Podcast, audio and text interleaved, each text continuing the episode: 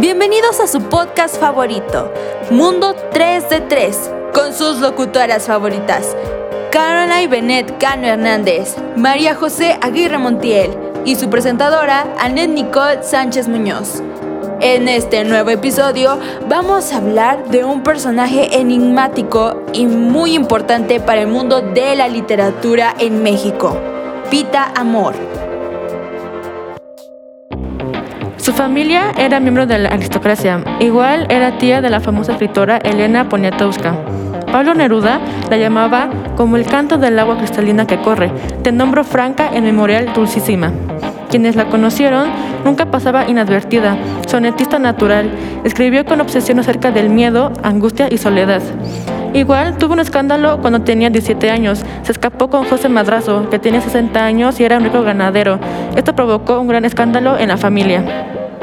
Pita Amor siempre representó el empoderamiento, la seducción y astucia. Será recordada como una mujer que siempre luchó por la libertad e inspiró la creación de las bellas artes, un artista con espíritu libre.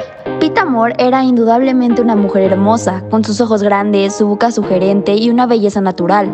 Guadalupe Teresa Amor Smiden eclipsó a este mundo. Era una artista transgresora que con sus versos desafió la moral y las buenas costumbres de México a los años 50.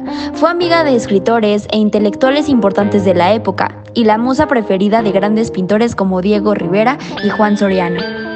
Pita Amor es considerada, junto a la pintora Nahui Olin, como precursora de la liberación femenina en México. Fue autora de 12 libros de poesía. Los más reconocidos son Puerta Obstinada de 1947, Círculo de Angustia en 1948, Polvo en 1949 y Decimas Adiós en 1953. En 1961, Pita perdió a su único hijo, Manuelito, que tenía un año y meses de edad, tragedia que marcó su obra poética. Desde ese entonces, su poesía tenía claramente un tono de melancolía. La escritora y periodista Elena Poniatowska es sobrina de Pita Amor y ha publicado varios artículos sobre su tía.